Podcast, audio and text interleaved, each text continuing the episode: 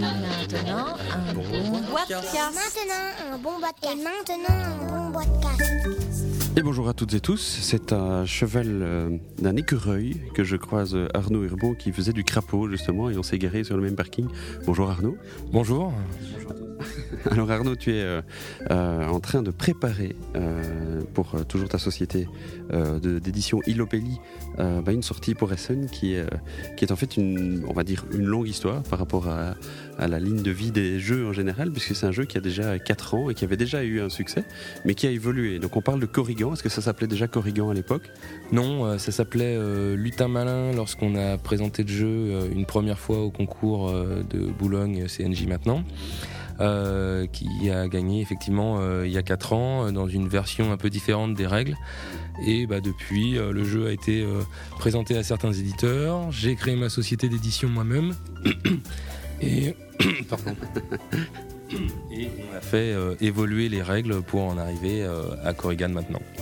Et donc justement, bah, allons-y, hein, Corrigan, qu'est-ce que c'est? On voit un peu évidemment une ambiance celtique. euh, Voilà, donc Corrigan euh, est un jeu euh, purement familial. Effectivement, tout se passe dans le bocage breton. On a différents champs et les Corrigan vont se déplacer de champ en champ parce que la météo est incertaine et donc entre la pluie et le soleil. Et donc un arc-en-ciel est en train de se créer. Et les Corrigan savent, savent bien qu'au pied de l'arc-en-ciel, il y a un chaudron d'or. Et le but, c'est évidemment de, non, non seulement de retrouver ce chau- chau- chaudron, mais c'est pas ça qui détermine la victoire. Oui, c'est ça. Le, le but est de récolter un maximum euh, d'or. Donc, euh, arriver au chaudron le permet évidemment de collecter euh, beaucoup d'or, mais en route, un peu autour de différents menhirs, il y a euh, il y a des pièces d'or qui traînent un peu dans tous les champs. Donc on retrouve tout le décorum, hein, évidemment. Donc il y a les Corrigans, ça aurait été en Irlande, ça aurait été des léprechaunes, mais c'est tout à fait cette histoire-là de, de chaudron. Tout à fait. En fait, on va dire que c'est le petit peuple. Et donc il y a des menhirs, il y a des champs, euh, et pourquoi je parlais de, du déplacement à, à d'autres crapauds, c'est que bah, le déplacement des Corrigans à travers le bocage breton, il est assez original. C'est ça, c'est-à-dire que euh, les, corrigans euh, sont assez petits et donc se déplacent de champ en champ à l'aide de compagnons. Euh, les compagnons peuvent être euh, des lièvres, des mulots, des taupes, euh, des grenouilles, des oiseaux. Voilà. Voilà. et de l'intérêt évidemment de, l'évolution du jeu fait que euh, on fait apparaître le, on sait petit à petit où va apparaître l'arc-en-ciel et c'est là que le chaudron va apparaître. Est-ce que cette mécanique-là apparaissait déjà dans Lutin Malin? Oui, euh, cette mécanique-là apparaissait déjà, c'est-à-dire qu'effectivement, on va euh, quadriller le plateau, ce qui va restreindre de plus en plus l'endroit potentiel où va être le pied de l'arc-en-ciel et donc le chaudron. Euh, ça, c'était dans le jeu de base. Les déplacements avec les, les compagnons y étaient également. Ce qu'on a changé, c'est que avant, ça se déroulait en trois manches. les corrigans se déplaçaient uniquement à la fin et euh, voilà. C'est plus, c'est encore plus, c'est plus fluide maintenant. Voilà, c'est plus c'est plus fluide. On raconte une histoire euh, du début à la fin de l'apparition de l'arc-en-ciel qui n'apparaît qu'une fois et euh, et voilà. Ok, c'est un jeu donc qui a été créé par toi-même, Arnaud Urbon et euh, Ludovic Viala. Euh, Est-ce que tu te souviens d'où est venue l'idée? Alors oui, l'idée est venue euh, de, Ludovic qui avait euh, l'envie euh, de faire un jeu sur le chaudron de l'arc-en-ciel, qui est un, thème, enfin une petite légende pas vraiment exploitée, enfin pas exploitée dans le milieu du jeu, et pourtant c'est une belle histoire. Et donc, euh, il avait commencé par faire un jeu de cartes euh, à lui là-dessus. Puis, bah, comme on a quand même l'habitude de travailler ensemble, euh, on, on l'a partagé. Et puis, ça a évolué euh, en, en plateau. Et puis, euh, voilà, on a travaillé à deux. C'est c'est venu comme Ça ça. a pris forme comme ça, tu l'as dit. hein, vous avez fait Utopia à l'époque.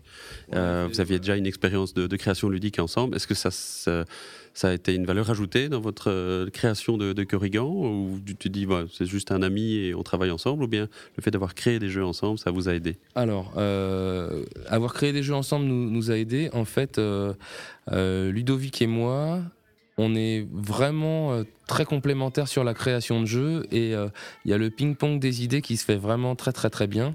Et du coup, c'est à chaque fois un plaisir renouvelé de, de travailler sur un jeu avec lui. Tu veux dire, il y en a un qui est plus thème, l'autre plus mécanique, ou bien c'est vraiment l'un et l'autre qui tout d'un coup alimentent l'un des deux aspects? C'est vraiment partagé. C'est vraiment très partagé. Euh, on va dire qu'il est plus euh, feeling du jeu, qu'est-ce que ça doit être, etc. Et sur ces idées de feeling, c'est trop c'est pas, c'est pas assez dynamique ou c'est trop statique ou voilà. On, je vais plutôt essayer de mettre des mécaniques, mais sur ces mécaniques que je vais peut-être proposer au départ, il va vite rebondir pour adapter. Puis sur ces thèmes, on va travailler tous les deux, puis éventuellement évoluer.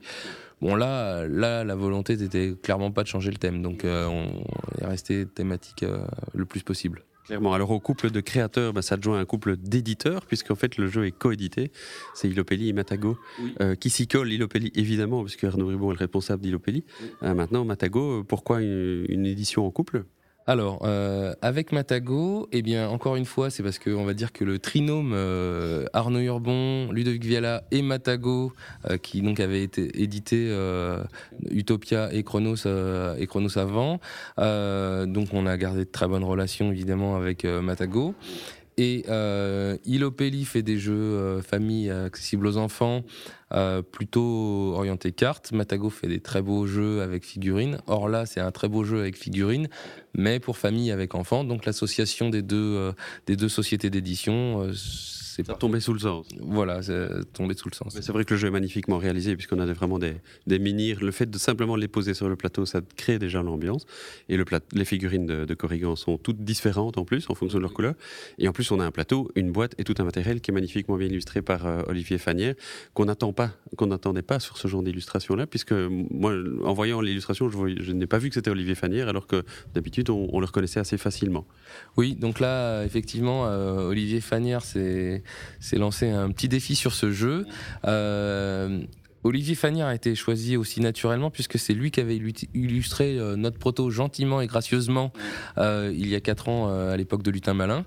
Donc naturellement on lui a proposé de travailler sur la version éditée du, du jeu dans un style effectivement qu'il a un peu moins l'habitude avec beaucoup plus de texture et puis on le connaît beaucoup plus sur des petits jeux de cartes. il avait illustré euh, Skeleton Island chez Ilopelli. Euh, bon là, le travail sur le plateau euh, était vraiment quelque chose de, vraiment très différent pour pour lui. voilà, c'était un challenge qu'il a réussi avec. Oui, oui, je, je confirme. voilà, donc ça c'est Corrigan qui sort à Essen en en 2000, euh, nous sommes en 2014. Hein. il, y aura, euh, il y aura un petit, euh, une petite variante ou un goodies pour Essen? Alors pour Essen, oui, pour ajouter encore un peu de matériel joliment, il y a un sac avec les jetons arc-en-ciel et donc à pour Essen, le sac sera brodé avec nuages et soleil et les pions seront gravés aussi, ce qui, ce qui est voilà, donnera un petit côté esthétique. et ce sera genre précommande ou bien toutes les boîtes sur Essen seront comme ça? Oh, je pense que quasiment toutes les boîtes sur Essonne euh, seront comme ça. Bon, euh, on a prévu 500 euh, sacs. Je pense que ça devrait, aller. Ok, donc ça c'est effectivement le futur très proche. mais 2014 a vu deux jeux sortir, qui étaient le. Donc on a eu à Hawaii en juin de, Lionel Borg. Tu peux nous en dire un petit peu plus? Oui, donc Hawaii va dans la, gamme des jeux, on va dire entre potes de Ilopelli. Donc euh, le précédent, euh, jeu, ça avait été Chromatic Tag, c'est-à-dire des jeux auxquels on peut jouer à nombreux euh, et plutôt simple et convivial. Donc Hawaii qui rentre dans ce dans ce, cette gamme-là. Euh, le jeu est un jeu euh, très simple de, de défausse de cartes, euh, un peu comme euh, le Uno. Donc le premier qui a défaussé ses cartes a gagné, avec des petits effets je, qui sont liés à des combinaisons que le joueur va créer en défaussant sa carte sur trois piles différentes. Voilà. Donc il y a trois défauts, c'est effectivement à chaque fois on, on, essaie de se débarrasser des cartes avec des, des règles bien spécifiques. je disais, c'est Lionel Borg qui, qui, l'a, qui a créé le jeu. Tu, tu as rencontré le jeu, tu as rencontré l'auteur ou le jeu d'abord ou est-ce que tu avais, avais l'œil qui, tu as l'habitude de regarder les jeux de Lionel Borg en disant tiens j'aimerais bien en faire un jour? Alors euh, j'ai découvert le jeu parce que euh, Lionel l'a mis en présentation sur euh, le forum de la création de Trick Track, dont je suis le modérateur, donc je suis assez, assez première loge, assez ce qui s'y passe. et dès la lecture de la, dès la lecture de la règle, j'ai été assez séduit. Euh, du coup, j'ai contacté euh, Lionel assez rapidement, qui m'a envoyé euh, le, proto que j'ai testé et j'ai donné ma réponse dans la semaine, je crois. C'est Bonnie qui s'est occupé de l'illustration. on a vu passer sur, les, sur le réseau des discussions justement où Bonnie avait forcé le fait d'aller dans une certaine direction au niveau illustration. Alors, ouais, enfin, disons que le jeu peut être pas du tout illustré, quoi, c'est tout à fait comme le Uno, couleur, valeur. Euh, ce qui est un peu, un peu terne. Et du coup, on a voulu rajouter euh, un, petit environnement graphique sympa, euh, tout en restant dans l'abstrait. C'est-à-dire qu'on voulait pas mettre une thématique, puisque ça simule pas grand-chose. mais voilà, pour sortir un peu des poncifs couleurs-valeurs habituels, tout en maintenant une grosse lisibilité.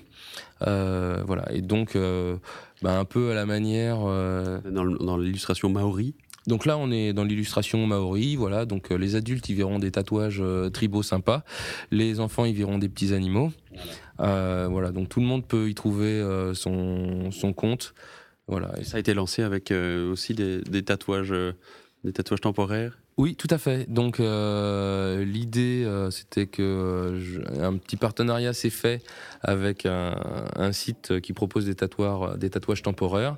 Et donc, eh ben en allant sur le site, on peut tout à fait commander les petits tatouages temporaires aux illustrations du jeu. Voilà. Ça prolonge l'expérience. Exactement.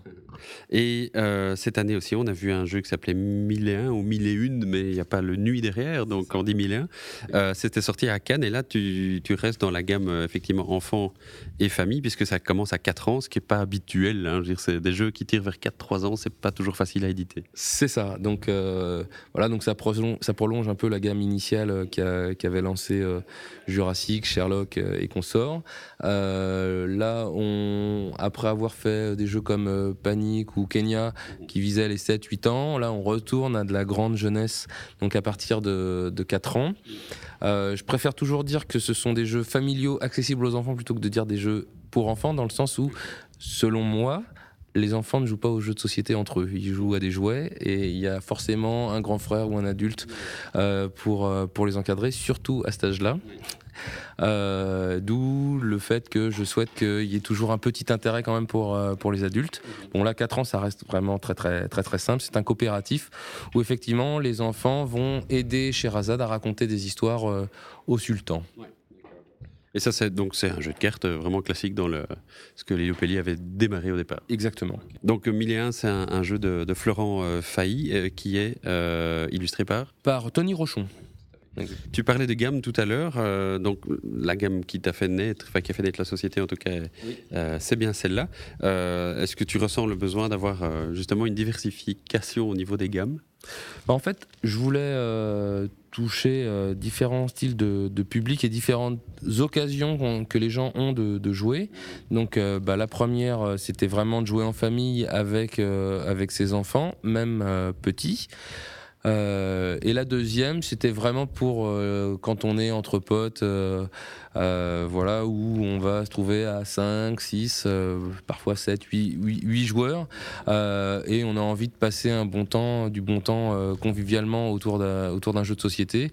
Et c'était vraiment ça que je voulais. Donc, ça avait été lancé dès le troisième jeu en fait avec OK Choral, qui était un petit jeu d'observation, rapidité, euh, style bataille corse, on va dire, euh, qui avait été prolongé par euh, Chromatic Tac, qui, présente, qui proposait une douzaine de règles pour jouer de 1 à 8 joueurs, toujours très très rapide. Euh, et voilà, à Waiki maintenant. Tu es donc Corrigan, c'est pour Essen. Est-ce que tu as déjà une vision sur ce qui se prépare déjà? Puisqu'on peut dire que Corrigan est quand même. Là, on a eu l'occasion de jouer à un pré-prod, donc on y est. Euh, Corrigan va vraiment sortir. Donc euh, bah, la suite va être un nouveau jeu en début d'année dans la gamme familiale enfant avec des cartes. Mhm. ce sera un jeu de la francophonie puisque l'auteur sera belge. Il s'agit de Jim euh, Dartois. Euh, l'illustrateur sera suisse puisqu'il s'agit de Ismaël. Mhm. Euh, et bah l'éditeur c'est moi. Jim Dartois, c'est son premier jeu? Alors, ça sera son premier jeu édité. Alors j'hésite parce que euh, il y a un jeu sur euh, le, un panda qui est peut-être sorti en Belgique pour l'arrivée d'un panda dans le zoo de Bruxelles. Mais je sais pas si le jeu est tout de suite sorti ou s'il est en cours ou je sais plus. J'irai vérifier. Je le retrouverai. et Ismaël, il a déjà illustré Alors Ismaël a déjà illustré Archipelago chez Ludicali. Euh, il a déjà illustré Nosferatu chez Grosso Modo. Euh, il a déjà illustré euh, chez Elvasia Game, je crois, des jeux. Et voilà. On peut le situer, mais c'est vrai que le style était déjà assez différent l'un de l'autre. Donc, oui, déjà. C'est pas mal. Et donc ça c'est Cannes Donc ça c'est Cannes, voilà. C'est un petit jeu à partir de 7 ans, 7 minutes, jusqu'à 7 joueurs. Pas mal. merci Arnaud Rubon. Mais merci à vous. À bientôt. Vous avez aimé ce boîtecast Alors appuyez sur la touche Trop cool. Vous n'avez pas aimé ce boîtecast Alors continuez. Sur boîtecast.net, vous en trouverez d'autres. Vous verrez, à l'usure, vous y arriverez.